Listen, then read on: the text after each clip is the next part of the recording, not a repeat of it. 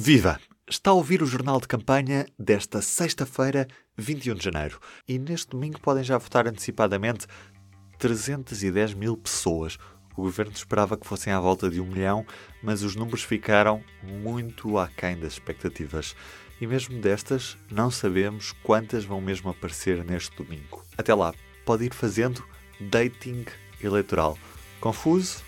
Já lhe explico tudo. E se puder dizer mais uma coisa antes de 10 segundos que faltam é. Não vale a pena fazer teatro. Olha, estou Rio, por amor de Deus. Deus, pátria, família e trabalho. A valorização do trabalho e dos trabalhadores. Agora é que vai ser. É agora a hora de salvarmos o Serviço Nacional de Então Saúde. vamos começar por colocar duas boas doses de conservadorismo. discursos populistas e incendiários que nós não damos para esse peditório. Quero que Portugal chegue atrasado aos grandes debates que é feito o nosso tempo. Está a ouvir o P24 Legislativas 2022. Depois das sondagens desta quinta-feira mostrarem uma tendência de aproximação entre PS e PSD, o som que ouvimos, recolhido pela jornalista Liliana Borges, na Guarda, mostra que os tambores voltaram em força à campanha do PS. E para amanhã está já prevista a aparição do trunfo Pedro Nuno Santos.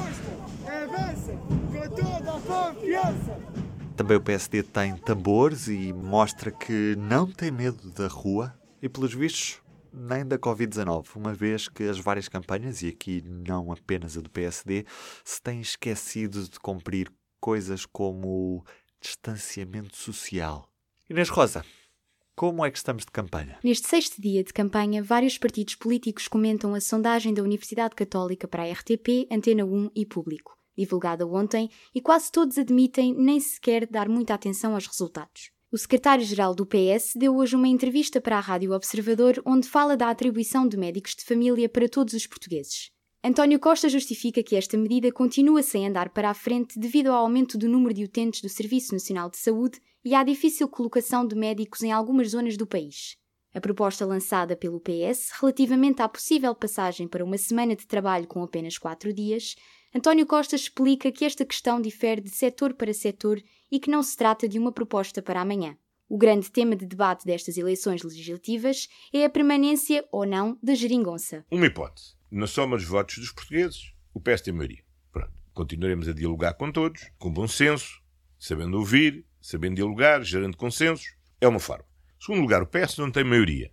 Bom, se o PS não tem maioria, terá que negociar com os diferentes partidos cada iniciativa na Assembleia da República. O líder do PS não consegue prometer acordos à esquerda, mas se alcançar a maioria absoluta, vai mostrar-se disponível para dialogar e promover consensos. Após ter interrompido a campanha de ontem, Rui Rio está hoje na Figueira da Foz. Em resposta ao insulto de Rosa Mota dirigido ao líder do PSD, em que o apelida de nazizinho, Rio acusa o PS de estar a fazer uma campanha de tipo difamatório, afirmando que há falta de confiança por parte de António Costa no que toca à vitória na noite de dia 30 de janeiro. Durante a arruada em Coimbra, Rui Rio mostra-se confiante e acredita que nenhum partido terá maioria absoluta, mas que o PSD tem mais probabilidade de ganhar do que o PS. A campanha do PS eh, e do Dr. António Costa, toda ela está feita na base de tentar deturpar o que eu digo e não procurar defender as suas próprias propostas. E depois chega a um extremo de juntar numa sala um tipo de pessoas e o que sai de lá é um insulto, como é, como é lógico. Eh, Eu nem vou conferir grande importância porque acho que é dar importância demais a quem não a deve ter. Em mais um dia de campanha, Francisco Rodrigues dos Santos visitou esta manhã o mercado temporário do Bolhão, no Porto. A sua candidatura cria soluções para combater a baixa natalidade sentida no ano passado. O CDS defende ainda a criação de creches tendencialmente gratuitas e o reforço da proteção legal das mulheres grávidas contra o despedimento. Medidas que pretende implementar se tiver lugar no governo. O líder do CDS rejeita a regionalização e prefere uma descentralização mais aprofundada. Já André Ventura viaja até ao distrito de Viana do Castelo. No discurso de campanha, avisa os partidos de direita, possíveis parceiros de governo, que quer escrutinar as despesas e os gastos do governo de António Costa. Hoje, o Bloco de Esquerda anda por Lisboa. Quem está a acompanhar a campanha é o jornalista Miguel Dantas. O dia de sexta-feira pelo Bloco de Esquerda foi dedicado principalmente à função pública. De manhã tivemos uma visita a uma unidade de saúde familiar da Baixa, situada na Praça Martim Muniz, e de tarde Catarina Martins visitou o agrupamento de escolas de Marrazes, no distrito de Leiria. Principalmente a mensagem veiculada pelos bloquistas foi de que o partido é a solução e uh, um dos últimos bastiões de proteção do setor público, portanto, tanto do SNS como de, do ensino público. Foi esta a principal mensagem veiculada na sexta-feira. Isto depois de um dia em que o Bloco teve a confirmação através das sondagens de uma trajetória descendente. O partido corre mesmo o risco de poder ficar em quinto lugar atrás da CDU e do Chega. Questionada repetidamente sobre as sondagens, Catarina Martins procurou não entrar muito pelo tema, dizendo apenas que há sondagens para todos os gostos e que o que verdadeiramente importa é o resultado que sairá no dia 30 de janeiro. Tudo, a Catarina Martins destacou o número recorde de eleitores indecisos que estas sondagens mostram dizendo e tentando apelar durante todo o dia a estes eleitores, dizendo que o Bloco de Esquerda é o partido que mais defende o SNS, que mais defende uma escola pública e criticou duramente a política de privatizações que vários partidos da direita defendem. A coordenadora do Bloco de Esquerda voltou ainda a abrir uma nova porta à negociação com os restantes partidos de esquerda na visita à Unidade de Saúde Familiar da Baixa Catarina Martins disse ter a certeza de que a solução após as eleições vai ser construída à esquerda. O dia termina com um comício na cidade de Coimbra, onde estará presente Marisa Matias, que foi candidata pelo Bloco de Esquerda às presidenciais de 2016 e também de 2021. Uns quilómetros mais a sul, o líder da CDU faz referência à falta de investimento no Serviço Nacional de Saúde e dá voz aos residentes de Silves, no Algarve uma das câmaras governadas pela CDU.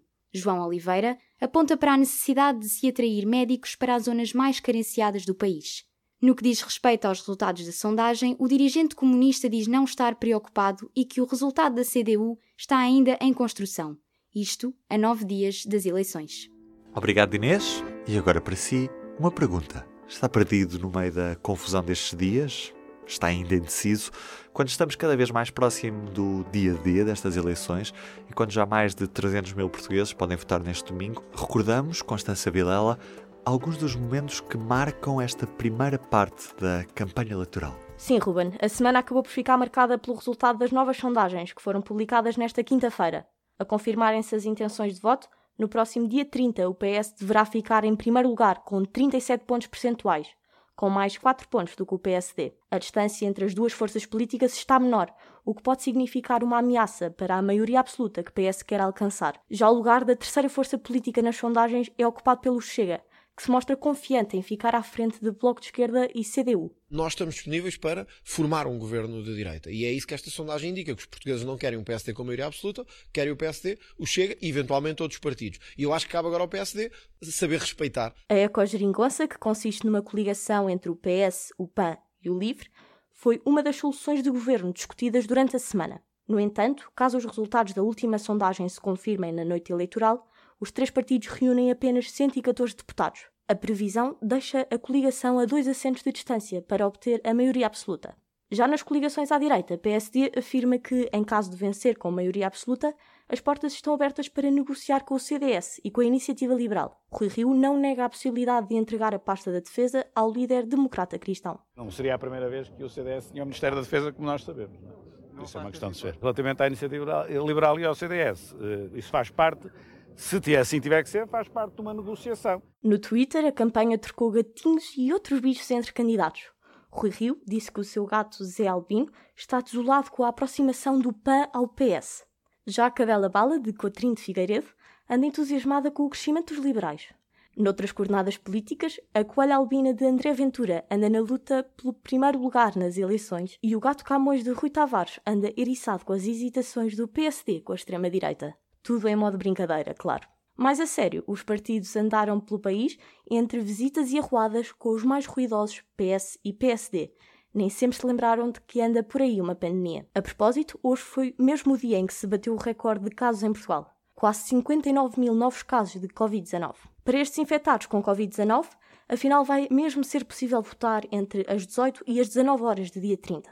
Graça Freitas explicou a prioridade dos infectados. O horário está aberto, portanto, as pessoas voluntariamente, se se quiserem dirigir a uma mesa de voto entre as seis e as sete, sabendo que aquele horário está dedicado às pessoas em isolamento, podem fazê-lo, nada impede. Para garantir a segurança dos eleitores, só se pode ir votar com máscaras cirúrgicas ou FFP2. Obrigado, Constança. E hoje no público perguntamos com que programa eleitoral sairia para jantar? Para conhecer melhor os vários programas dos partidos, surgir-lhe a ferramenta de dating eleitoral que o público preparou. Como funciona? É isso que vamos ficar a saber com um dos autores. Viva José Volta Pinto. Com este dating eleitoral, o que se pretende é dar às pessoas um ponto de partida para conhecer melhor as propostas dos partidos.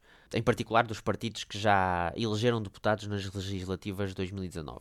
Não é uma, não é uma ferramenta para ajudar a aferir o sentido de voto, longe disso, antes para que as pessoas possam ganhar uma noção da sua compatibilidade com os eh, programas eleitorais para estas eleições. Uh, portanto, o que nós apresentamos é uma série de medidas, são 51 medidas que, que aparecem. Aqui o leitor eh, diz se concorda ou não. Portanto, só pode responder com sim ou não Caso não tenha opinião, também há essa hipótese para, para, para essas situações. No final, o que é apresentado é uma, uma lista com os diferentes partidos e a compatibilidade com cada programa eleitoral. Mas isto, uh, e como é um, um trabalho com que programa eleitoral sairia para jantar, uh, também há sempre divergências, uh, mesmo que tenhamos compatibilidade, simpatizemos com, com, com, uma pessoa no encontro, não vamos concordar com tudo. E por isso o que nós temos é as medidas com que será compatível e as medidas com que não será compatível apresentadas Pode fazer o seu dating em público.pt barra eleições legislativas 2022 barra propostas partidos. Se não apanhou, não tem problema, está na descrição do episódio. E hoje, no Vox Pop, perguntamos aos portugueses onde é que seria prioritário investir os fundos do Plano de Recuperação e Resiliência, que é como quem diz, na bazuca europeia. Num trabalho da jornalista Aline Flor com sonoplastia de Natasha Cantarinhas. Olá, Aline. Viva! Hoje estamos na rua de Santa Catarina, no Porto, e vamos perguntar às pessoas o que é que fariam se tivessem na mão um cheque de 16,6 mil milhões de euros. O que é que achava que era importante investir? Olha, na saúde em primeiro lugar, em segundo na justiça. Onde eu investi, olha, principalmente investia logo, era no lar de idosos e de crianças abandonadas. Educação e saúde. Dois pontos educação e saúde. Nós vamos ter eleições agora no final do mês. Tem ouvido falar desses temas? Não, fogem todos ao lado. O que é que acha que às vezes os serviços públicos podiam ser melhores ou que era preciso fazer alguma coisa para melhorar? Na saúde, por exemplo, as pessoas, eh, as famílias, as credenciar, por exemplo, as crianças passam mal, que não têm nada a comer, essas coisas aí. Se fosse uma governante, o que é que acha que é importante investir esse dinheiro? Sei lá, em tanta coisa nestas reformas pequeninas, nestas, na pobreza, que é muita. Na minha opinião, a educação. A educação portuguesa é muito, muito básica. Eu acho que na educação portuguesa, se houvesse um ensino em que fosse mais adaptado a cada criança e não uma coisa tão geral, as próprias crianças iam poder aprender muito mais e desenvolver-se muito melhor para, o que, para aquilo que vem a ser a vida no futuro. Pudesse um plano que se tem que pensar muito bem, não é? Por isso, assim, de repente. Por onde é que começava? Começava por uh, arranjar uma maneira dos, dos aluguéis ficarem mais baixos, não haver tanta casa atribuída ao turismo, porque realmente as pessoas que querem viver cá no Porto cada vez têm mais dificuldade. É um dos planos, não é? Há muitos agora também temos eleições no final do mês. Sentes esclarecido para, para, para tomar a sua decisão?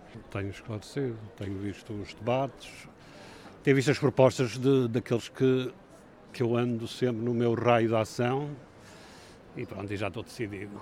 Principalmente na saúde e na educação. O que é que faz para decidir em quem vai votar? O que me faz decidir em votar, pronto, é que quando foi o, o, o primeiro-ministro do, do PSD, a mim deixou-me a desejar. E este não me está a deixar a desejar. Tem-nos dado mais garantias que os outros que têm estado lá. É assim, é uma pergunta um bocado complicada, não é? É assim, eu pelo menos não diria tudo, mas dava um bocado mais porcentagem à cultura. Porque é uma coisa que está mesmo, mesmo crítico em termos do que é para o orçamento, uh, então era um bocado por aí também dos sítios que está mais a faltar, ou seja, pode não ser o, o mais importante, mas é um dos que tem precisa, tido pouco. Sim, precisa de qualquer das formas, pode não ser uma coisa tão importante ou tão falado, como por exemplo a saúde, neste caso, que também é uma cena que precisa de muito orçamento para isso, mas é uma cena que tem sido negligenciada por não ser tão importante e por continuarem a achar que não é tão importante, para nunca vai ter dado o devido valor.